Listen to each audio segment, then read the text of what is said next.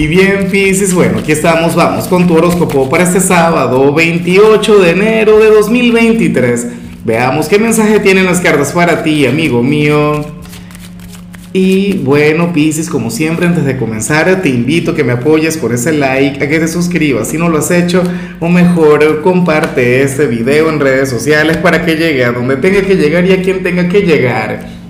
Y bueno, Pisi, francamente me da mucha risa lo que se plantea a nivel general. Oye, yo me pregunto cómo te vas a manejar con esta persona.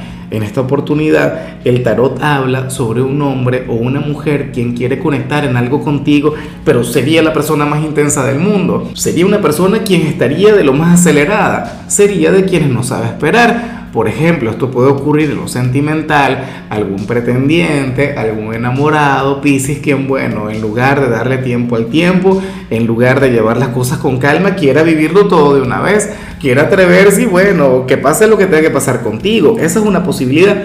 O qué sé yo, algún cliente quien quiera conectar contigo, pero a lo grande. O qué sé yo, algún cliente o alguien con quien estás desarrollando algún proyecto. Esta persona anhela que te pongas las pilas, esta bueno, desea pero con locura que tú termines antes de tiempo, yo pienso que si este fuera el caso deberías darle largas, deberías llenarle de paciencia, deberías llenarle de tranquilidad.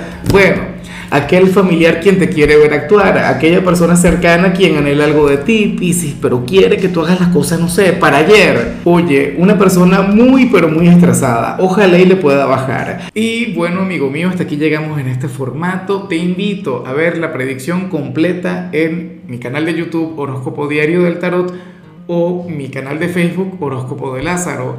Recuerda que ahí hablo sobre amor, sobre dinero, hablo sobre tu compatibilidad del día bueno, es una predicción mucho más cargada. Aquí, por ahora, solamente un mensaje general. Se te quiere, se te valora y por supuesto recuerda que nacimos para ser más.